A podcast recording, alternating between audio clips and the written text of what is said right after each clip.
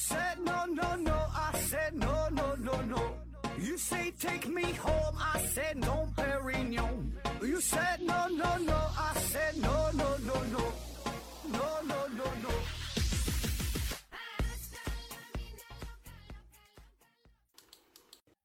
拼命探索不计后果，欢迎您收听思考盒子。本节目由喜马拉雅平台独家播出。这一期呢，还是回答一大堆听友的问题哈。这 first one，思维盒子提问说：盒子盒子，以前呐听过一个新闻，说有位医生捅了男友四十多刀，完美避开要害啊，只造成了轻伤，这个很难吧？还是说外科医生都可以啊？呃，然后说那医生是不是可以用药物造成猝死而无法检验，或者是不会去检验？啊，下一个问题回复说，我正好是法医，啊，这个不难，为手熟耳，呃，一个杀猪的都能做到。至于你说的无法检验是不可能的，不存在完美犯罪。所谓道高一尺，魔魔高一丈啊。啊，说这个一个女生哈，学医的捅了她男朋友四十多刀，刀刀避开，完美要害，造成了非常严重的身心伤害啊。但是最后呢，只判成轻伤，是吧？这事儿呢，这你就当一个段子去听吧，这应该不是新闻，起码我在互联网上。找了一下哈，查了一下，没有类似的新闻哈。呃，这里边我想说这么几个事儿哈。第一个就是说关于这个轻伤的事儿啊，就如果真的是法律上的轻伤的话，这轻伤它也并不是并不轻啊，就跟咱们想的这个轻伤呢不太一样。咱们说的轻伤可能是脚扭了一下，或者是哪块儿皮肤擦伤是吧？就贴个创可贴就完事儿了，这叫轻伤啊。但法律上的轻伤呢，那可一点也不轻。呃，前些年有个新闻是吧，在某个地方就是烧烤嘛，然后是打人打的挺重，最后呢是鉴定为是轻伤，然后大伙还说呢啊，打这么狠怎么才是轻伤啊？其实这个名儿可能起的也不太好啊，就是轻伤，轻伤分为轻伤一级、轻伤二级啊。如果是轻伤二级的话，我跟你说一说啊，我跟你说一说以下几种情况叫轻伤二级呀，比如啊，头皮创口或瘢痕长度累积八厘米以上。眶壁骨折、颧骨骨折、眼球穿通伤或眼球破裂伤、肝包膜下或食指内出血、骨盆骨折、阴道撕裂伤、一侧睾丸破裂、血肿、脱位或者扭转啊，这些都叫做轻伤。所以你看这个轻伤呢，它并不轻啊。所以如果说一个女孩把她的男朋友捅了四十多刀，最后造成了轻伤啊，这种伤害，我觉得挺不轻了哈，可能是把她睾丸给切下来了。然后说这个难度啊，呃，咱说不较这个真儿吧，咱就说，呃，大概意思咱也能懂是吧？就是捅了人很多刀，但是就这人没死，对吧？挺吓人的啊。这种情况下呢，我觉得也是挺难的哈。除非说你就是往这个胳膊腿上扎，往这个手脚上扎啊，然后没扎到什么重要的血管，这个真挺难的。如果你真的是往这个胸腔杀，往这个腹腔上面去扎，扎了四十多刀啊，这人。就是怎么说呢？扎完之后没什么事儿，自己还能走能撂了，是吧？也不太可能，我觉得啊，因为什么？对方他不会配合你啊，你就你扎他不躲吗？一动不动吗？老是搁那躺着，给他绑上，绑上身体还能挣扎呢，对吧？而且我跟你说，就算是这人一动不动，你给他就是怎么说，打好麻药了，打好麻药，一动不能动，这会等着你扎，扎这么多刀，然后你还能。对他造成很轻的损伤，我觉得这个都做不到啊，因为咱说每个人的这个大致的解剖结构是差不太多，长得都一样，都是一个心脏，然后一个肝儿，两个肺子，呃，中间不下边膀胱啊，两个肾呐，什么就是长得它都是这么长的，是这么个东西。但是具体到某一个人身上，那是千差万别，对吧？你稍微左一点，稍微右一点，高一点，低一点，有人胖点，瘦点，你扎这个刀深点，浅点，那么造成的结果就是。完全不同啊，这个我觉得跟你手熟练不熟练呢有一定关系，但是关系呢也并不是特别大。换句话说，现在就是一个人躺这块儿了，你你你就是能你有透视眼吗？你能在他的皮肤表面画出他的心脏的投影位置吗？肾脏的投影位置、膀胱的投影位置，或者说是什么各种器官投影位置，你能画的百分之百准确吗？那你这个刀稍微偏了。几毫米可能带来的结果就完全不同啊，所以这个它段子它就是一个段子而已吧，反正我我觉得不是真的，起码我我保证是做不到哈。我觉得我认识的朋友这几个这些医生估计也也做不到，因为我看过他们做手术，我估计手法还还没没到这么出神入化的地步啊。呃，第二个说这个医生能否投毒，然后呃造成猝死啊，无法检验或者是什么不会去检验。嗯，不会去检验是不可能啊！你只要是怀疑是投毒这个事儿，或者说就但凡是有这种谋杀案，都会考虑到这个投毒的可能性，都会进行尸检，都会进行就体内的这种毒物的这种检测啊。那么说，医生是否能够做到投毒发现不了？我觉得也不太可能。呃，基本都是出现在小说当中啊，用某种什么医疗上的什么什么药物或者怎么地的哈。但现实当中，就我所知，应该是不存在啊，就是。毒药有很多啊，那毒药太多了。咱最常见的，比如说氯化钾啊，这在医疗上非常非常常见啊。但是这个东西它也能够杀人。如果你要是注射的速度特别快，抽一针管子往血管里一推，那这人就死了啊。那如果说你给他稀释之后啊，慢慢往里滴注的话，有的人低钾呀，有个有个病叫低钾血症，比如说长期吃饭吃的不好，你这个物质摄入不足就没有劲儿，那钾很低。那么就需要补钾啊，那么怎么去补啊？当然方式很多，你可以吃吃这个钾片，吃无所谓了，多吃点儿，吃点这个橘子，吃点什么香蕉都有钾，都能补。吃点钾片，喝点钾水的也都行啊。那还有一种呢，静脉补钾啊，静脉补钾就必须给它稀释之后，慢慢的往里滴注啊。那这东西它也能杀人。你说你说这个空气都能杀人，对吧？抽两管子空气打这个血管里，那也也能造成死亡啊。反正据我所知，还没有什么。就是说，你这东西能把人杀了，然后法医还检测不出来的，嗯，反正我是不知道哈，也许有吧，但是我反正我是不知道，咱咱上学咱反正我是没学到啊，呃，但我知道有一些类似的案子哈，比如说这个他中毒啊，这本来还想做一系列呢，就是比较著名的这种投毒杀人案啊，嗯，他中毒啊，他呢是不是他呀？不是不是男字旁女旁那个他呀，是金属旁加一个他那个他啊。他中毒比较著名的有个朱令啊，朱令投毒案，就是他是被被人投毒了，但是这案子呢一直也都没破哈，当时影响很大。这以后咱可以慢慢去讲啊。但他这个并不是说检测不出来，是就就怀疑就是已经怀疑他中毒了嘛，然后也是进行检测，但是由于其他一些因素吧，这案子是嗯没有没有彻底说最后定没有给出一个结论哈。但不管是啥，我觉得只要是用毒物了，因为它在体内都有一定的代谢周期，对吧？最后一检测呢都会发现。下一个问题啊啊，下一个问题提问说，契丹文呐是怎么做到跟汉字几乎一模一样的？但是呢，让人一个也不认识啊。呃，它是用来表音的嘛？为什么没有流传下来啊？说这个契丹文是吧？写出来感觉跟汉字一样。哎，这大伙儿可以看一下，这网上一搜就能搜这个契丹文，写的感觉就是汉字，但就是不认它啊。这个契丹文呢，是辽代契丹人为了记录契丹语而参照汉字创造的文字，说白了就是就是从汉语的引用了汉字引用来的。它呢是属于汉字的派生文字啊，所以你看起来写出来是一模一样，但是你并不认识啊。那么这类文字很多都叫做汉字的派生文，像说越南的南文、古壮语、湘西。苗族啊，在清末也是仿造仿造了汉字，创造了苗族的文字，还有像女真文、西夏文啊，包括说日本的假名，呃，韩语当中的谚文啊，这些都是可以都算是说这个汉字的派生文字啊，借用了中国的汉字，有的是引用过来，有的是用一些偏旁部首，有的是用啥的啊，都跟跟这个汉字写出来都很像啊。特别你说这个契丹文啊，就是猛一瞅，冷眼一瞅，哎，这不就汉字吗？但仔细一瞅，哎，咋都不认识啊？这个契丹呢是源于秦汉之东胡、魏晋之鲜卑啊，语言呢属于蒙古语系啊。那么在北魏的时候呢，开始以相对独立的姿态游牧于辽河上游。那到了隋唐时期呢，是臣服于突厥汗国和唐帝国。在唐代末年哈，契丹嗯迭拉部首领啊叫耶律阿保机，是统一了契丹各部落之后啊，在公元907年是自称可汗啊。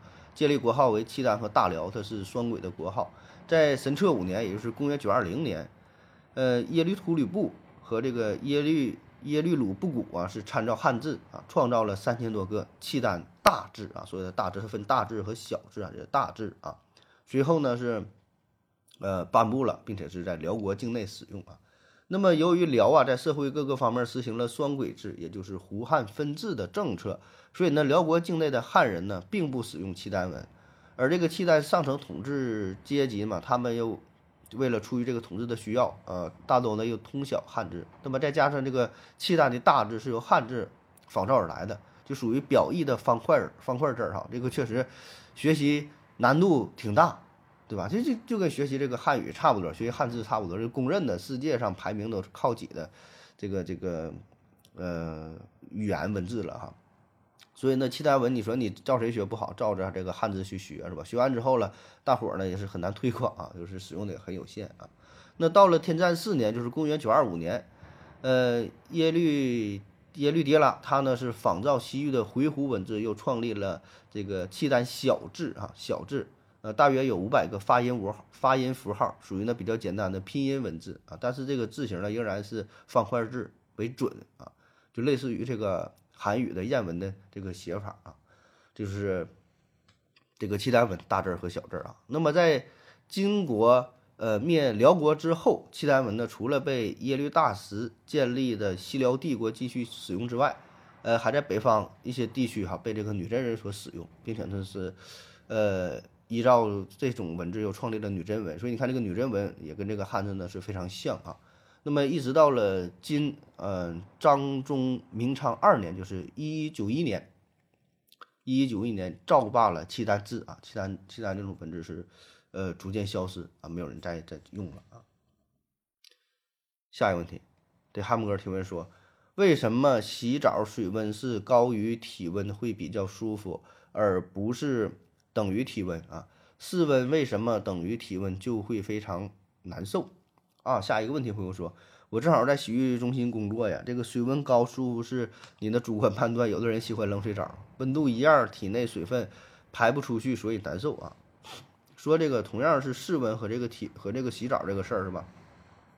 洗澡水呢热点还挺舒服啊，要温度的话，你要真要三十七八度，那人就难受了啊。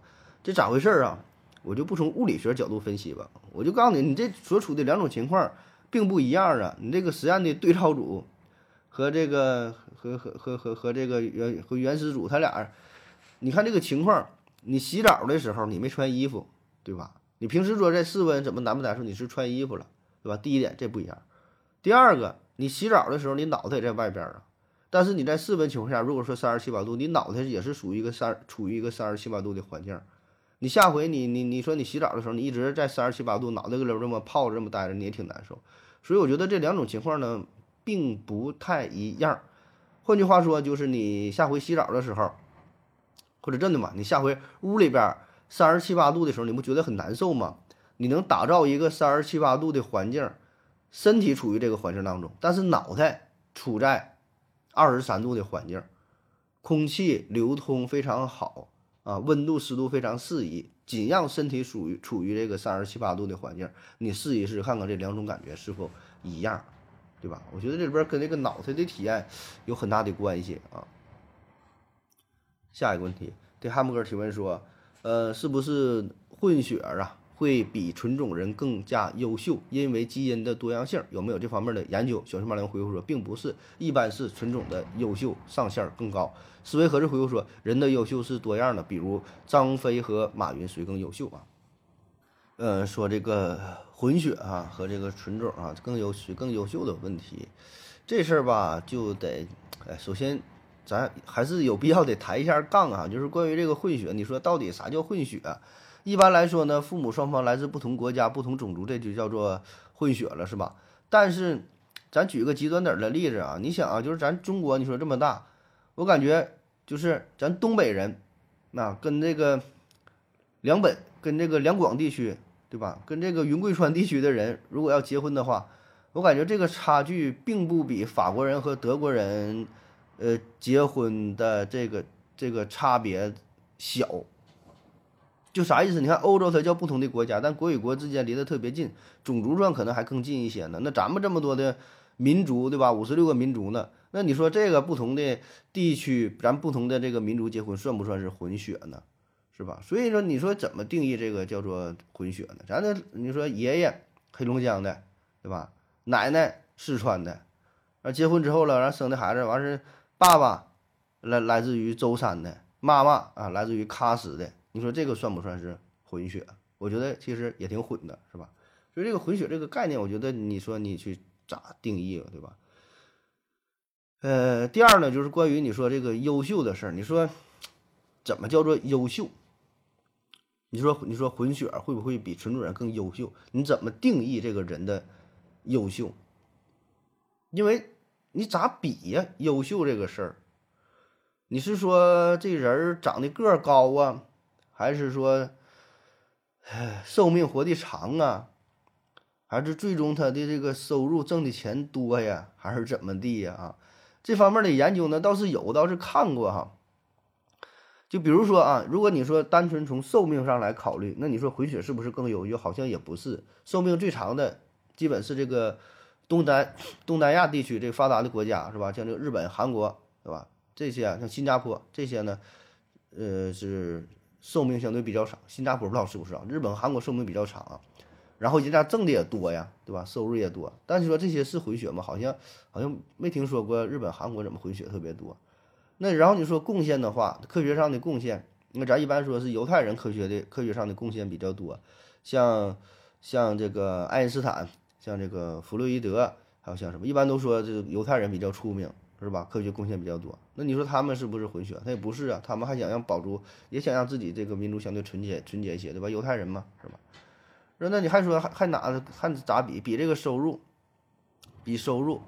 收入的话，嗯，谁有钱呢？收入不还刚才说像像那个东亚地区，日本、韩国，人家发达国家，像像这个欧洲，那也没听说人家咋咋是混血，是吧？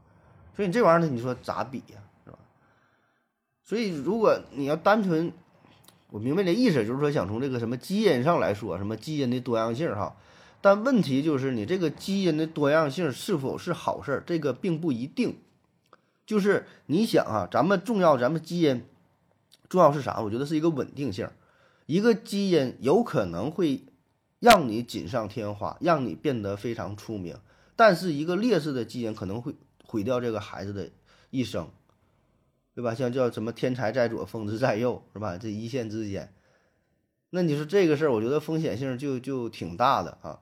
就是有一些基因的组合带来的并不一定是好事儿。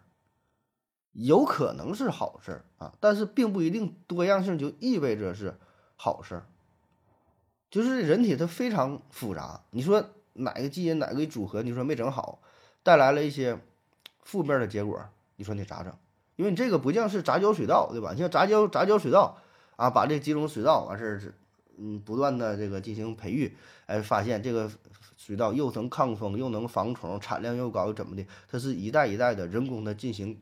挑选把这些优势综合在一起，但是作为人的话，你说你咋办，对吧？你要这个要是发展下去，那不就成了成了那个优生学了吗？成了那个什么种族的什么？那是这就不是希特勒整的那那那个事儿了吗？而且这事儿它不成立啊，很多东西它也不是人为就能控制住的，对吧？你不像是种个稻子很简单，咱追求的啥就是产量高点儿。然后呢，这这个有有这个防防虫，然后呢，什么口味什么进行挑选，对吧？但你说人呢，有太多的不确定性，对吧？如果说真能筛选的话，那你要按这么筛选下去，什么混血有优势，那就不同这不停这么培养，那智商直线上升，对吧？这一代一百，下一代一百五，下一代二百，下一代三百，那这么整不用几代，智商干到一万了，对吧？然而呢，并没有，是吧？大多数人呢都差不太多啊。你想这么培养的，你也你也培养不出来天才。啊，下一个问题提问说，呃，很多这个影视作品里啊，外星球的生物都是虫子或者是甲壳虫，有甲壳的虫子，呃，而且是高度有序的有机系统和高智商智慧的生命体与群体啊，这种设定有道理吗？虫子真的能发展这么高的文明吗？啊，哎，这影视作品就当影视作品看呗。那他设定虫子，他设定设定两个大萝卜，他是外星人，那你也说不出来啥来，对吧？这玩意儿你也不知道人家人家长啥样，这个随便瞎想啊。但是不得不说，就是虫子，咱这里说的就是昆虫，这种甲壳虫啊，这种啊，确实挺厉害。就是我看过很多的研究吧，也不是什么不是什么特别正式的研究哈，就有这方面说法，就说这个虫子、昆虫这玩意儿呢，它不是地球的。它来自于这个外太空，是外星人造的，或者是随着是什么彗星也好啊，小行星什么也好，就带到了这个地球上。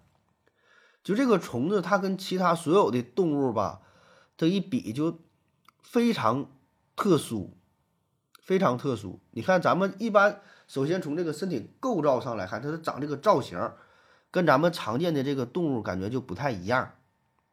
然后呢，一般它身体的外边还比较有个小硬壳，是吧？咱们呢，一般都外边是肉，它外边呢是壳。然后你看它这个体型啊，它这个除了有翅膀，还有前肢。你看那个苍蝇，就算是苍蝇也是，或者是还有什么一些虫子，它有膀能飞，但是呢，它还有前肢，两个爪还能动。你看这个跟鸟就不一样，你看鸟也会飞，鸟会飞，但鸟它是膀，它它那俩膀，俩膀是它俩手，它就没有手了。但虫子不是，膀是膀，手是手，就是非常方便。那两个膀专门是为了飞的，然后两个小手还能动它，所以这样的话，它这个能做出很多种的动作。按理来说，它比鸟类要更加完美，是吧？看起来也是比较奇怪的啊，更加符合咱们想象当中外星人的设定。它有两个膀专门飞啊。再比如它这个眼睛，眼睛也很特殊啊。咱上学时候都学过，那个蜻蜓有那个复眼，呃，那绝大多数动物它都是两个眼睛，对吧？那昆虫它也是，你看起来也是两个眼睛，它是两个很大的眼睛，但是呢，上边仔细看有很多小的这个眼睛啊，这叫做复眼啊。那么这个它跟咱一般的这个眼睛结构不一样。反正最终的结果就是，它这个视线是非常宽广的，然后呢，看到的东西跟咱们看到的也不一样啊，能够快速的，呃，就是判断这个距离呀，判断这个方位呀，迅速的做出这个反应，做出判断，就是这这个昆虫这个复眼，还有像那个苍蝇，它这个眼睛跟咱都都不一样，啊，就是非常非常特殊，非常奇怪。还有像这个昆虫的成长过程也是，你说咱们一般看这个动物生下来是吧，就从小到大这么长呗。昆虫不是，昆虫它是变态啊，真叫变态，叫什么变态发育是吧？小时候是毛毛虫，长大了变成了变成了蝴蝶是吧？就就这类东西，它就长得它它也它也比较怪。还有那些那个昆虫在这个空中飞行，它有反反物理学的这种运动的表现。你像蜻蜓啊，像什么，它有这个空中悬浮的功能，瞬间起步，瞬间就停，然后悬停，就这个太难了。现在咱人类也没能完全模仿出这种蜻蜓的飞行方式。你看，咱们又是有飞机呀，又是呃什么无人机呀，就是这直升飞机呀、喷气式客机等等。但是你想做到完美的空中这种悬停的动作，还是很难的。还有呢，像那个运动哈，像蟑螂这个运动速度，起步起步特别快，它是就是说从这个零从静止达到这个时速一百公里。它可能就是用零点几秒哈，这具体数我不知道哈，我看过也忘了，这个数据可能测的不一样，反正就是非常快。你像是跟人或者跟什么汽车，但根本就没法比了，瞬间起步，起步之后你想停的话，瞬间就能停下来。这一般的动物都做不到，一般都都是有一个逐渐的过程，它基本就是就瞬间。而且呢，它这种起步和这个再停下来哈，按理说这个惯性都非常大啊。如果要人类的话，这是。就是也也也也能做到这这这种这种操作的话，身体也受不了，你甚至说肌肉都得撕裂了啊。但是蟑螂就能做到，你看一开灯的时候，小强啪一下跑了，这 速度非常快啊。还有一个最奇怪的昆虫，叫做鞘翅瓢蜡蝉，鞘翅瓢蜡蝉这个虫子啊，幼虫非常小，但是它跳的非常高。就比如搁一个大缸里边，搁米缸里边，俩脚一使劲都跳出去啊！像这个小跳蚤，像什么都跳得非常高。那么这种这个动力哈，能跳这么高，就是如果放大的话，你要按人类的话，那你就不敢想象了，一个人能跳到好几十米啊！当然，这个还不是最奇特的，最奇特的就我说这个鞘翅瓢蜡虫哈，它这两条腿哈，能保持完美的平衡，在跳的时候这两个腿同时发力。如果它这个左右不平衡的话，那你跳的就就跑偏了。那么它是怎么保持这个这个完美的平衡啊？同时发力呢？哎，在这个昆虫两条腿上有两个齿轮，它是两个齿轮咬合在一起，所以呢，它一动的话，两个齿轮带动的一起动，同时发力。这事儿在动物身上还是第一次看到，体内有这种齿轮性结构啊。就是人类是发明出齿轮了，但是在动物当中天然就存在的，没见过，所以就感觉这事儿，这就太奇怪了哈。所以感觉呀，这个昆虫嘛，就有点不太像地球上的生物啊。下一个问题，对汉姆尔提问说，提的问题是烤鱼不是烤鱼，而是炸鱼，是不是虚假宣传？您没有回答这个问题，你只是解释了原因，请重新回答这个问题啊。JJ 零二三回复说，你去告吧，别问了啊。下一个问题回复说假的啊啊，说这个烤鱼，呃，不是烤的，是炸的，这个算不算虚假宣传哈？那当然算了，那你得去告他呀。你这不用这么麻烦，你去菜市场买两根黄瓜，你直接就能告他，这还有证据呢。你说你这黄瓜也不黄，这怎么是绿的呢？你这是欺骗消费者，对吧？假一赔三还是什么假一赔十？去告他去，买个老婆饼吧，里边也没有老婆呀，哪有老婆？去告他啊！还有吃那个绿豆糕，绿豆糕里没有绿豆啊，哪有绿豆？一个绿豆也没有，是吧？告他啊！下一个问题，为什么被霸凌者宁愿选择自杀也不反抗啊？是因为他们善良和软弱吗？他们被霸凌本身是否也有问题啊？嗯，这就是什么受害者有有罪论是吧？活该就就该欺负他是吧？说这个霸凌者啊，为什么不反抗呢？宁愿自杀也不反抗哈？我觉得这有多方面的原因吧。第一个呢，就是他是非常害怕呗，内心很恐惧，他没有反抗的实力。就是你反抗也得有需要一定的资本。就好比说你自己晚上走夜路啊，前边有八个大汉，一个每个人都是两米啊，二百斤，八个人给你围上了，一人手里拿一个大木头棒子，就叮咣就打你，你说你反抗不？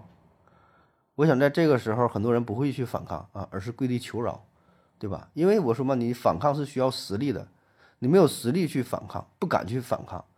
那么校园暴力这种呢，基本也都是这样啊，都是有有团伙的，而且都是学生嘛，学生的话。嗯，在上学的时候，都是受到的咱都正规教育，然后呢，也不敢去打架啥的。很多人他都是这样，对吧？就不敢反抗啊。第二个呢，就是习得性无助啊，也就是说他反抗了，反抗了，但是没有用。他也尝试过去去去反抗、去斗争，但是没有结果。就老外做的实验嘛，他整了一条狗，把那狗放在这个笼子浪笼笼子里边，然后呢，有个蜂鸣器，蜂鸣器一响呢，就给这个狗就是。就是电它，啊，实实行电击，那狗这笼子也躲不了啊，是电的，电的屁滚尿流的。那么经过多次实验之后，只要这个蜂鸣器一响，狗就趴地下了，哀嚎啊，也不躲了，也不行了，也不跑了，没有用啊！你怎么躲？你怎么跑？都在笼子里就电你。最后笼子门打开了，蜂鸣器一响，它也不跑，就就还搁那会儿等着，就电吧，电死拉倒吧。所以这个人他也是这样，就是被这个生活折磨到最后吧，就完全放弃了。咱说叫什么破罐子破摔也好啊，叫什么放弃抵抗也好啊，就是心理上防线已经崩溃了，这叫习得性无助，是吧？所以经过多次反抗，没有任何帮助，那你最后怎么办？只能是忍耐，最后忍耐不了，只能是自杀。有电影嘛，《少年的你》啊，周冬雨演的，跟那个易烊千玺吧，是吧？里边我觉得演的就挺现实的啊，你躲不过去这些事儿啊。你说，你说这孩子咋整？啊，他没有什么招儿。然后你说这个个人的原因啊，个人原因呢，这事儿呢，保证也是也是有，对吧？但倒不至于说这个受害者有罪论，或者说他就活该啊。但是至于个人性格，嗯，可能说有这种讨好型的性格，忍耐忍耐型的人格，或者是性格非常内向，有时候不愿意去说啊。当然这也是双重的原因啊，也可能本身就内向，然后被人欺负，也可能被人欺了欺负之后逐渐变得内向，也都有。啊，咱再说，可能还有人还有这种受虐倾向的，不排除，对吧？但绝大多数我觉得并不是，对吧？这保证是少数啊。当然，还有一个最重要的原因就是幸存者偏差。这个校园霸凌这个事儿，它也不是上来对所有人都霸凌啊，也不是上来就一下霸凌这么狠，对吧？这帮人他也是反复试探，全班五十个人，他先欺负欺负这个，哎，我这小子反抗上去直接拿刀，他妈给这个校园霸凌人给捅了，那他以后不敢对我霸凌了，对吧？你上来反抗的话，他他他就不会整你。那他就你看，我靠，这逼不好整，那我换个人，看谁好欺负。你看这人好欺负，变本加厉的，对吧？今天给个嘴巴子没事，明天踹两脚，啊，过天两天要二百块钱，就逮谁好欺负吧，一点点来呗。所以呢，他会不断的去筛选，最后呢，他筛选出来这些都是比较容易被霸凌的，非常懦弱的，非常内向的。对吧？反抗有反抗的，那咱就不整他呗。这玩意儿成本怪高的，怪累的，是吧？所以这幸存者偏差就是最后被选出来的也是叫幸存者，当然这个幸存者是打引号的，就是原理是这样的，被筛选出来的保证是一些特殊的人群，他觉得比较好欺负啊。当然话说回来嘛，我就说你这个校园霸凌这个事儿很难去解决，你说能怎么办？你说校园霸凌这事儿怎么去解决，是吧？你说老师啊，是家长啊，是呃学校领导啊，是全社会啊，怎么怎么的？说是这么说，但你就真正这个事儿落实怎么去落实？一个学生配一个警察嘛，也不现实，没有那么多警力，是吧？然后你说对这些校园霸凌的这些孩子怎么整？你不让人家上学，给人枪毙了也不合适。所以最后真就没有什么招。你对这些被霸凌的人，我觉得，要么你就是忍着被人霸凌，要么真就是拿刀给这帮人捅死。他妈你要杀不了他，你就反抗，给他两个嘴巴子也没有用。人放学还跟着你，还欺负你，你说咋整？反正我是没想到什么好的办法啊。我要跟正南去尿尿，你要不要一起去啊？我也要去。哎，风姐，我要跟正南、阿呆一起去尿尿，你要不要一起去啊？嗯，好了，尿我尿回来，咱们继续聊哈。下一个问题，思维盒子提问说：盒子盒子，为什么禁止主动安乐死，却允许放弃治疗？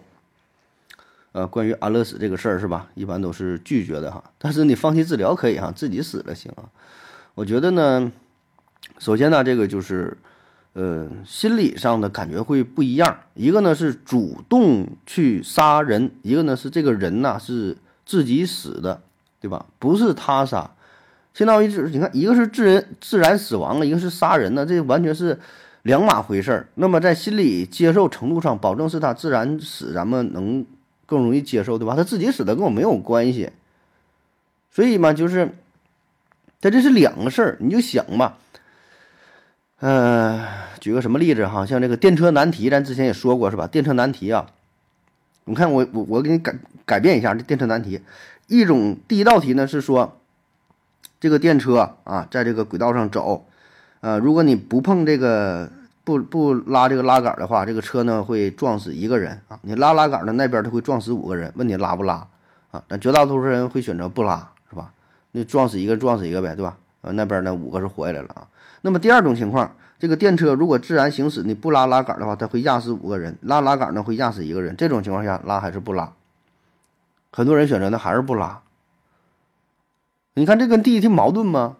是吧？那你不就是想撞死一个就五个吗？其实也不是，在做出这个选择的时候，人数的多少是一方面，另外一方面呢，就是我们感觉我没去做这个事儿，这个事儿就跟我没有关系。特别是涉及到死亡这种大事儿的时候，他不是因我而死的，死了是因为你出这道题没有什么选项，对吧？起码我什么也没做。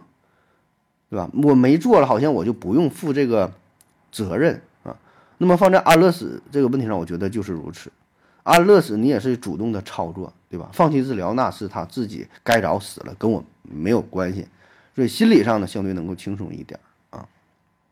所以你看，现在允许主动安乐死的国家其实也并不多，好像只有荷兰、瑞士、美国一部分州吧，还有呢澳大利亚、比利时，好像有少数几个国家允许哈，绝大多数可能还嗯。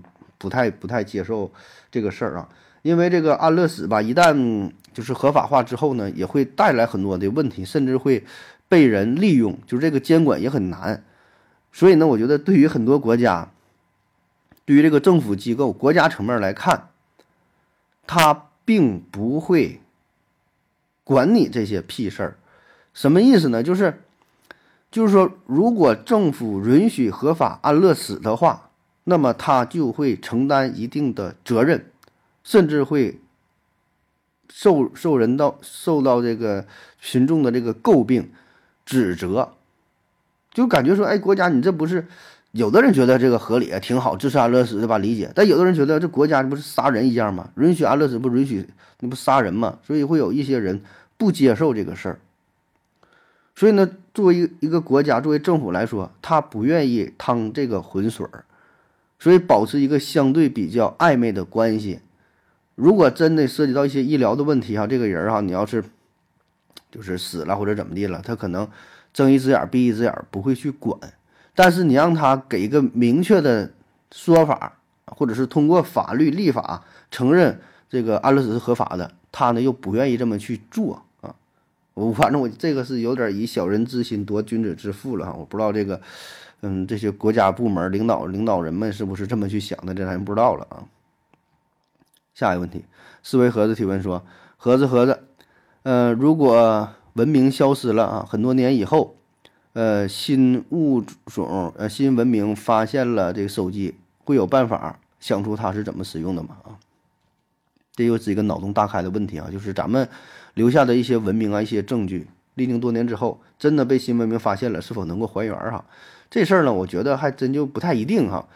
这，嗯，你得看一看，就那个文明是啥样呗，发展到什么程度？如果真的跟咱们非常相相近的话，也发展到类似的程度，那就能还原，对吧？但是你说新的物种跟咱们千差万别，可能完全不同。他们是一个什么硅基生命？他们是以另外一种形式存在。他们看这个手机根本就不认识呢。是吧？就是说这东西怎么去解码啊？就像是，就好比说月亮，那月亮可能就是之前的文明留下的一个一个一个什么呢？它呃一个见证的东西。因为当时那个文明觉得，你看我们留下点什么东西，能让这个地球人能能让未来的文明知道曾经有过文明出现呢？哎，想了想，这么的吧，我们建造一个大球子，对吧？你看看这个这个球啊，咱整的这么圆。然后呢，放在地球的周围，绕着地球转，然后呢，放在一个合适的位置上，然后呢，你看看起来它和太阳大小是一样的。那这么这样一看，这样的话，未来文明一看，觉得这保证它不正常啊！哎，保证是一个文明制造的这么一个行星啊，呃，这这个这个卫星啊，对吧？很明显了，是吧？我这么这么我做这个东西，他们还能不知道吗？然后他们建完这个月亮之后，月球之后，绕着地球转，什么都整的都挺好了哈，然后就走了，不是走了，就就就消失了，留下这个文明。那现在我们看到月亮了，怎么的了呢？也没觉得这个是一个一个文明建造的东西是吧？觉得它就是一个天然的卫星啊。所以说，一个文明留下的东西，另外一个文明是否能够看得懂？我觉得这个事儿吧，未必是吧？除非说整个这个文明是一直延续下来的，像咱们。出土以前的文物啊，不管是古埃及也好，还是说咱们挖这个以前的，你说唐宋时期，或者是更早的，对吧？商朝的，或者是挖着什么东西一出土啊，咱一看啊，这个是一个文明。你出土一个鼎啊，出土一个陶器呀，咱知道啊，这是一个文明建造的东西。但是说，如果离得要特别久远的一些史前文明，甚至说更加久远的东西，那么这种形式咱们可能是无法理解的啊，更是无法解码的，这都不好说啊。我之前咱可能提到过这个事儿嘛，我不推荐大伙儿看一个小说，叫做《白色链条》嘛，也是地球人死了，地球人死了之后消失了，完事儿外星人发现了地球，完说看看这个星球上曾经有过什么文明呢？然出土了很多的骨骼，最后是发现了一个鹦鹉螺啊，还是什么，就是类似于海螺，他他认为这个海螺是地球上呃最高等的文明啊，说这个人呢就是很普通的一种哺乳哺乳动物。啊，他也他没发现什么，就是他有他的这个理解，他的理解跟咱们是完全不同的，所以这事儿呢，他能否还原手机呢？那也不好说了啊。嗯，下一个问题，思维盒子提问说：盒子盒子，问一下啊，很多人说耐力、智慧使原始人获得了生存优势，可是自然界猛兽也不和人比耐力、比智慧啊。比如老虎扑了过来，你再有耐力也跑不过，智谋也阻止不了老虎。原始人。生育抚养能力还很差，那么原始人怎么获得的生存优势啊？就说这个咱这人是吧，怎么活下来的啊？比不过狮子老虎啊？这事儿啊，就是说咱们有耐力，咱们有智慧，咱确实不跟老虎去比这些东西，就是你你比不过老虎是吧？呃，怎么说呢？你看，首先啊，咱们有智慧，咱们这个人呢，咱是群居动物，咱们会。呃，住在一起是吧？团结在一起，然后呢进行商量，然后，呃，比如这个挖个陷阱，对吧？或者是进行围猎，就是咱们不是说非得跟着狮子、老虎较劲，咱们可以跟其他动物去去比，就比如说你说一个人追一个羚羊，你可能打不过他，对吧？你也追不上他。你要真要说一对一的话，也不一定能干过。但是咱说一百个人跟一百个羚羊的话，那是什么结果？那就不一定了。咱们一百个原始人可能对面对着一百个羚羊，咱们不能把这一百个都打都打死，咱们可以打死十个羚羊，那就足够了。就是我们能够制造出工具，我们可以使用出工具，我们可以挖个陷阱，我们可以飞这个标枪，用石头等等，对吧？这是我们智慧的体现。耐力呢，我们也有啊。您在原始社会，你要追追逐这些东西，保证需要耐力，咱们的耐力还是可以的，对吧？就使劲追追，最后他累了跑不动了，那咱们人呢还行，说咱能跑那马拉松呢，能跑这么远啊。所以这个耐力。在自然界当中，咱也是排得上号的，而且咱们的体型也还行。你别看咱这个体型啊，一米多高，一百多斤，在自然界当中算是中等偏上的。你别老看这个狮子、老虎，看这个大象、长脖鹿比不过，您的小动物也有啊。所以综合来看，还还算还算可以吧，对吧？你要总跟狮子、老虎比，保证是比不过。所以呢，就是咱们这个人综合在一起，这么多的原始人，然后呢进行配合，再加上使用工具。这就是其他绝大多数动物它比不过咱们的。当然，你说少数的狮子、老虎会有，但是咱们的目标并不是要打过狮子、老虎，跟它较什么劲呢？对吧？咱咱咱能打个小兔子，打个这个山羊，打个什么鹿，打个什么玩意儿，这些这就够用了，就够咱们活了啊。那么再发再发展到后来，那你咱制造其他的武器，那。跟狮子老虎那也不是一个档次的了。你现在它的威力都多大了，对吧？一枪能动物园都能给炸平了啊！下一个，擅自提问说，某项疾病的标准诊疗方案一般是由哪个部门发出来的啊？去哪里可以下载到？比如说，新冠诊疗方案是卫健委发的哈，在官网可查。说看病这事儿是吧？某个疾病的标准的诊疗方案啊？你说阑尾炎，阑尾炎这个病怎么去看？哎，第一步啊，就是说可以做哪些检查啊？包括实验室检查，就是抽血化验的有什么？有血常规、细反应蛋白啊，有血沉，呃，有什么什么细菌培养等等，是吧？然后呢，影像学检查啊，可以有什么彩超啊、CT、有增强 CT 啊、磁共振，还有什么什么嗯 X 线等等，是吧？然后诊疗方案啊，第一步是抗炎治疗啊，可以用什么什么药？第二步什么情况什么情况下可以手术？什么什么情况下？这是手术的禁忌症，不能去做。术后了，呃，怎么去处理是吧？这叫诊疗方案啊。那不说这个东西是哪个部门发布的哈？呃，这个呢，它有有这么几大类哈，我跟你说一说，并不是说单一哪个部门就有唯一的诊疗方案啊。呃，一种呢是教科书，所谓教科书就是咱们是医学生上学学的，上学学的那教科书分很多种啊，内科、外科、妇科、儿科。呃，精神病学、诊断学等等等等，这个叫做教科书啊。那这个保证是一个权威的啊，最权威的一个参考的书籍啊。当然呢，这个教科书有一个缺点，就是有一定的延迟，更新的速度可能并不是特别快啊。它它有一些东西是知识点是比较落后的啊。另外一个呢，就是嗯，医生经常看的东西叫做诊疗指南或者叫做共识啊。呃，这个你可以把它当做是一个疾病的诊疗的标准方案啊，在业界内部呢参考的是比较多，就是这叫诊疗指南啊，像什么泌尿外科啊，有这个泌尿科的这个诊疗指南，更新的速度呢也是比较快啊，一般呢可能一年最迟两年也会进行更新，而且里边呢也会结合很多就是最新的诊疗的技术，像这个欧美，对吧？那这保证比较发达的国家，人家新制定的一些。一些指标啊，一些什么怎么去做的这标准啥的，咱都会参考啊。这一般就是中华医学会会定期的发布，这叫诊疗指南。有一些算不上是指南，但是叫做共识啊。什么叫做共识？就是在业界内部都去认可的。比如说这个病啊，你说用了七天药还不好，哎，达到达成共识，多数医生觉得那这种情况下就需要去手术啊。那么你就你可以这么去做。当然，你也可以不这么去做，你继续还用再用五天八天的，也不能完全算你错，对吧？就这东西谁也没法说严格的就是对就是错。医学当中确实存在很多有争议的地方啊，所以这叫诊这叫诊疗的指南或者是共识啊。这两个我觉得是比较权威的哈，就是这诊疗指南和教科书啊。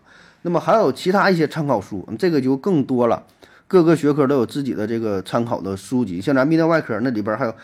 还有很多呀，业界的大咖出的书，比如比如咱泌尿科，咱有这个，原来有叫吴杰平，是吧？这都是狠人儿。还有那像还还还有谁了？一下还说不上来了哈，老前辈都给忘了哈。就是这帮人会出很多书啊，也可以呢作为参考。那还有呢，像嗯档次更低一点的，就是一些学术论文啥的了，这个就差一些了。就是主要就这就这几方面吧，哈。嗯，但是你说这个新冠诊疗指南这个是比较特殊的，因为什么呢？嗯，新冠这事儿吧影响非常大，所以呢，它的诊疗指南都出到十几版了，对吧？经常更新，经常更新，指导意见呢经常会变啊。一般来说呢，这种诊疗指南你的变化的不会这么频繁啊，起码也就是一一一一年一两年吧，可能会更新一回，但是更新也没有什么太大的改变，只是做一些细微的调整啊。但是说这些东西它也并不一定是在网上都能够。查得到的啊，有一些呢，你还是需要买纸质的书籍去看一看，网上呢并不一定非常全面啊。下一个问题，彭洪水提问说：“何德老师，请问美联储发行货币，岂不是私人银行直接拥有了收割世界的权利吗？美政府那还发债干嘛？不直接发货币哈，还要支付利息啊？特朗普直接发钱是政府发还是呃美联储印钱啊？”思维何日回复说。美联储是所有银行共同管理，不是完全的私营企业啊，一个老板说的算的。政府呢，发钱借的债呀，是当然政府还了。啊，说这个政府为啥发国债是吧？为啥他不自己印钱啊？呃，美联储全称是美国联邦储备系统啊，实际上呢，它的性质是美国的一家私有的中央银行。呃，负责履行美国的中央银行职责，哈，是由位于美国华盛顿特区的联邦储备委员会和十二家分布在全国主要城市的地区性的联邦储备银行组成。那作为美国的中央银行，美联储从美国国会获得权力，行使制定货币政策、对美国金融机构进行监管的职责啊，这个叫美联储。也就是说，美联储虽然作为一个相对独立的机构，但是它仍然会受到美国国会的监督。必须在美国建立起来的经济框架之内进行工作，所以呢，它并不具备随便印美元的权利啊。就是美国总统，你说让我印钱，他也不好使啊。他不是说你想印就能印的，他也是受到这个国会的监督和管理啊。那咱说，为啥美国政府他还？呃，发行国债啊，所谓的国债就是国家借钱嘛，国家钱不够用了，向百姓借钱是吧？然后到期呢也得还，也得支付利息，对吧？这个叫国债。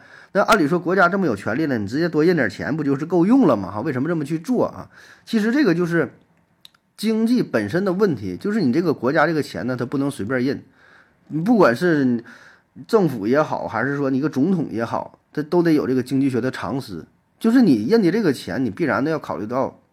呃，自己国家的这个情况，对吧？如果你不符合经济规律，一味的去印钞票，单纯靠印钱去解决问题的话，那么一定会死得很惨啊！像这个津巴布韦，像这个委内瑞拉都是，对吧？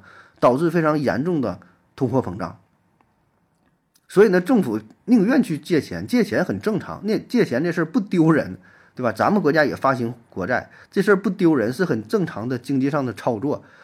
欠钱。借钱这欠钱，然后咱就想办法挣钱，咱就去还呗，很正常，对吗？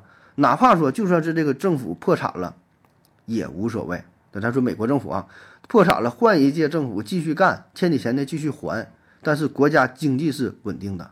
如果说国家这个金融体系、经济体系崩溃的话，那么国家就废了啊。所以欠点钱无所谓啊，借点什么发行点国债很正常的啊，挣点利息这这都都都不算事儿啊。那然后说美国他随便印钱啊，就去什么全世界什么这个搜刮这种事儿啊，理论上呢确实成立，对吧？因为美元嘛，它有这个霸主的地位啊。但是呢，你说你作为一个国际货币，对吧？各个国家之所以能够认可的话，那你还是得要点脸嘛，是吧？那个事儿呢，当然你可以适当的这么去做，但是如果你要一味的这样的话，那最终可能只能是玩火自焚，搬起石头砸了自己的脚啊！为啥现在在国际贸易当中，大多数还是使用美元结算？一方面呢，是因为美国的它的强权政治确实有实力，对吧？但另一方面，我想说的话就是，他有实力才是他一个幸运的体现，就像是一个黑社会老大一样啊，他保证他是也有实力的，他不是干说自己是老大，他是，他是，他是。背后的有这个实力作为支撑，如果没有这个武力作为支撑，也不会有这个信誉作为保障啊。所以呢，作为美国的话呢，它也是在寻求这种平衡啊，既想保持美国的霸主地位，也想利用自己的强权获取相应的利益，并且呢还要维持住美国这个美元的这个霸主的地位啊。所以呢，对于美国政府来说，你说什么借点钱，这些都是小事情啊，发行国债都是小事情哈，而不会说胡乱的说真的就那么去印钱啊，否则的话，真那么去做的话，可能就会把自己给玩死了。下一个问题，对哈姆哥提问说，呃，能不能讲一下就业的选择哈？是选择自己喜欢的，还是工资高的，还是轻松的？以及呢，读书的时候要不要避免学习那些以后可能被人工智能取代的工作，或者避免选择那些可能因为疫情等偶发情况导致暂时失业的工作啊？这问题问的挺有意思啊，是选工作选择自己喜欢的、工资高的，还是轻松的？当然是选择那些自己又喜欢、工资又高又轻松的了啊！我觉得你这个问题问我问了是白问啊，就是。你问我这个问题之后，我给了你答案，你会不会听？你说选择哪个？我告诉你了，就选这个最轻松的。你会听吗？你会，你真的会这么去做吗？未必是吧？因为每个人的情况千差万别呀。那举个极端的例子，你说王思聪选择工作，他会选择什么样的？他跟你选的能一样吗？每个人的出发点是完全不同，对吧？有的人很很穷，他就想多赚钱，累死了，一天上班上十八点，那那他很高兴，对吧？一个一个月只要能多赚点钱，那他就乐意啊。有的人只要轻松点，不挣钱行，一个月到达二百块钱也行，就是个玩儿，对吧？老子就是高兴。所以你你说你选择职业选择啥样的？你结合你自身需求啊，你最需要啥呀？你需要的是钱，需要的是自由，需要的是一种一种集体荣誉感。需要的是什么什么一种社会地位还是啥？我不知道你需要什么呀，所以你问我说选啥，我就随便给你个，我真的我随便告诉你一个，你能听吗？对吧？你保证不可能听啊。第二个问题说的是如何呃是否要避免什么以后可能被人工智能取代，或者是呃因为偶发因素导致失业的工作？需要当然是需要了，最好能避免这些工作呗。但问题是你知道哪个工作？有可能被某些偶发事件导致暂时性的失业吗？你能预测出来吗？你能知道三年五年之后还会出现某个偶发事件吗？你能你知道这些事儿吗？你不知道啊！你说哪个工作有可能会被这些事儿所影响呢？对吧？你你你这玩意儿怎么去预测呀？既然你说是偶发事件了，谁也不知道。呃，然后说什么被人工智能所取代的工作？哈，这个是从 ChatGPT 出来之后。这个事儿呢是炒得非常火啊，说有一些工作很可能就会被取代了，像是司机对吧？以后都是人工智能这个自无人驾驶，还有像翻译是吧？好像不存在了，还有飞行员，还有像什么记者、编辑、会计、什么律师、电话销售等等吧。呃，对于这种说法呢，我是持有比较开放、比较乐观的态态度哈。我觉得这些事儿一时半会儿呢，嗯，估计是不会被取代啊。而且就算是被取代了，也不是这个行业就是完全没有这种人。只要你自己学的足够好，你就说这个翻译这个事儿，翻译这个事儿，咱们确实用这些人工智能 AI 这些软件给咱们带来的这个翻译是就是很方便。你现在出国去旅游买东西干啥的很方便，不像是原来了，原来可能还得拿着一本这个英汉词典出去呢。对吧？在在在早些年，可能拿的叫什么玩意儿呢？小灵通，不叫小灵通，那叫什么来着？诺亚舟那玩意儿，就是翻译的，是吧？你现在呢，一个手机就搞定了，随便下载一个软件就搞定了。但是说这是否意味着翻译的这个行业会消失？我觉得未必，对吧？特别是需要一些专业文书的方便，这个这个翻译啊。那么有了这些电脑啊，有了这个 AI 呀，它是很方便，但并没有彻底解放人类，导致这个行业的消失，仍然需要去人，只去人去操作。只不过有了这些东西，让你的工作很方便。你有了一个助手，那最终呢还得需要进行人工的审核，有一些，有一些这个俚语，咱说像有一些什么，就比如说一首诗歌怎么去翻译，然后怎么去押韵呢？有一些细节上的问题，或者有一些。潜台词是吧？还是需要人去操作吧？包括说这个司机，是吧？你说未来多少年能被取代？三年、五年、十年、八年，你能能准确的预测吗？反正我是不知道啊。这个事儿也说很长时间了，但真正什么时候能被取代呢？并不知道。所以呢，对于这类问题呢，如果你要是特别在意的话，那你就选一个有可能不被 AI 取代的呗。但是说，咱说这事儿，那你知道吗？你觉得哪个行业不会被 AI 取代呢？永远也不会呢？好像也没有，是吧？那你要放开想象的话，那你那这个 AI 呀，这个机器人，那凡是人能做的，那它都能做，是吧？有啥做不了的啊？所以，反正我我是起码我我现在我是想不到有什么，就这个行业哈，马上就能被取代，或者是永远也不会取代的啊，没有。下一个对哈姆哥提问说：“返老还童有科学依据吗？”啊，没有。对哈姆哥又提问说：“看别人做盐啊，说把这个海水运到一个地方晒干，这样不会有灰尘或者脏的东西进去吗？”啊，说这个晒盐的过程啊，呃。脏的东西可能会有点儿吧，但是这都不重要了哈。它这个晒盐过程很复杂，不是说海水直接晒完就出来盐了，那只是第一步。海水经过风吹日晒，晒出来这个叫出盐，出盐之后还得进行溶解，溶解之后变成一个盐水，还得进行过滤，过滤之后呢还得进行提纯，然后呢后续呢还有一些什么消毒啊、什么杀菌呐、怎么地、包装啊啥的，那这很麻烦。最后呢才形成现在的食盐哈。当然，如果你说过去的话，可能没有没有这么多的讲究哈，可能理论上会有一些脏的东西，有一些灰啊。嗯，但是又能怎么地是吧？那你要不要不要不然呢？要不然呢？你就不吃了吗？啊！而且本身这个盐呢，它就是一个盐嘛，高渗的状态哈，自带这个杀菌的效果啊。有的地方你说哪地方腿了破口了啥的，受伤了，可能还撒一把盐是吧？伤口上撒点盐。下一个问题，定点小猫提问说：盒子手机上的。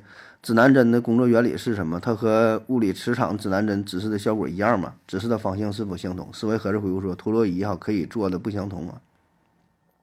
说手机上的指南针是吗？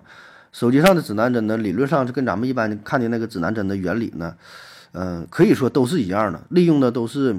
地球的磁场来实现这个指南指北的功能哈，但具体来说，这个测量的方式就不太一样了。毕竟你这个手机它非常精密，里边不可能放一个小磁针儿是吧？就纯是靠那小磁针儿，而挺挺挺活动、挺灵活的指南指北。呃，这个手机里边指南针实际上是一个三维的电子罗盘，它呢可以在三个方向上测量这个地磁场。嗯，它是它用的是叫这个霍尔效应来测量的哈。简单的说，就是利用这个电场和磁场的这个。关系吧，然后最终是测量出来，但本身也是利用这个地球磁场啊，这是一样的。下一个问题，对汉姆哥提问说，为什么在面粉、奶粉或者其他粉里边加水，呃，会有没化开的小疙瘩？如何解决这个问题？用打蛋器或者筷子会更好的解决这个问题吗？为什么？为什么盐糖遇上水好像就？没有这个问题，什么样特性的东西遇到水会融化，没有小疙瘩。这事儿一看，这就是你没没喂过孩子是吧？没给小孩冲过奶粉呢？你怎么不出疙瘩？你你往水里边加奶粉，它就不出疙瘩呗？你别整的先㧟两勺奶粉，再往里倒水，那就不行啊！你得让那个奶粉融水里，这就完事儿了呗啊！一般来说，就是因为你这个搅搅拌的不是特别均匀，然后这个水和面的这个比例呢不协调。这个真就是多多试试啊，多多做做饭，喂喂孩子你就会了啊。然后说盐糖怎么溶于水啊？这就是初中嘛，初中的化学知识。下一个问题，对汉姆哥提问说，一些低卡或者是零卡的零食饮料和调味品对比原版是不是味道都不如原版好啊？如果不是，哪些大多数吃过的人认为低卡的比原版的好？又有哪些低卡的食物大部分人觉得美味啊？啊，说低卡的感觉就是就不好吃了，是吧？感觉什么糖少了，反正我是吃不出来啊。我觉得就是心理因素。你让我喝什么零卡的饮料啊，什么零糖或者低糖的什么食品呢？我吃都一样啊，因为它里边的不用就是这种糖，它用别的什么糖代替了，那我就反正我吃差不多啊，我吃都挺甜的。下一个问题，谜一样的世界提问说，何何总，狼和黑背的基因近近一些，还是藏獒和泰迪的近一些？我觉得藏獒和泰迪近一些呗，毕竟它都是狗啊。狼和黑背的话，一个是狼，一个是狗，对吧？狗呢属于脊索动物门，呃，哺乳纲真兽亚纲食肉目犬科犬属灰狼种家犬亚种啊。而这个狼呢，它是属于脊索动物门，呃，脊索动物亚门哺乳纲真兽亚纲食肉目犬科动物犬属，呃，灰狼种的亚种啊。它这里边呢。分为这个灰狼种九个亚种，还有一个特殊亚种喜马喜马拉雅狼，还有一个呢是这个家养的种就是狗。所以呢，你在这层面，这个狗和这个狼啊，它是在呃灰狼种的亚种当中呢，它就不同了，对吧？一个呢是这个，一个呢是这个灰狼种的亚种，一个呢是属于一个家养种，对吧？它不一样。而这个泰迪和这个藏獒，它都算是家养种这个狗里边的，是吧？所以它更近一些啊。当然，这个狗是比较特殊，它的变化比较大，是吧？狗与狗之间这个体型啊。感觉这毛色呀什么的哈，可能就不太一样。你看猫好像没有多大的差别，差不太多吧。狗的差别就很大，这个就是跟它的基因有关。这狗的体内有一个比较特殊的基因序列啊，这个基因是比较容易容易游荡，四处游荡啊。整个这一段哈不一定落在哪跟哪整合在一起了。啊，它这个这是一个叫做 S 什么 S I N E C C F 的这个基因，它就是控制这个狗的体型、毛色、身长啊、体长啊等等吧这些东西啊，这就是。这个变化比较大啊。下一个，对哈姆格尔提问说：古代中国、外国记录名人的雕塑、画像等等，哪些有证据可以确认就是照着这个人的真实的模样画的？没有啊，我觉得没有，我觉得没法证明。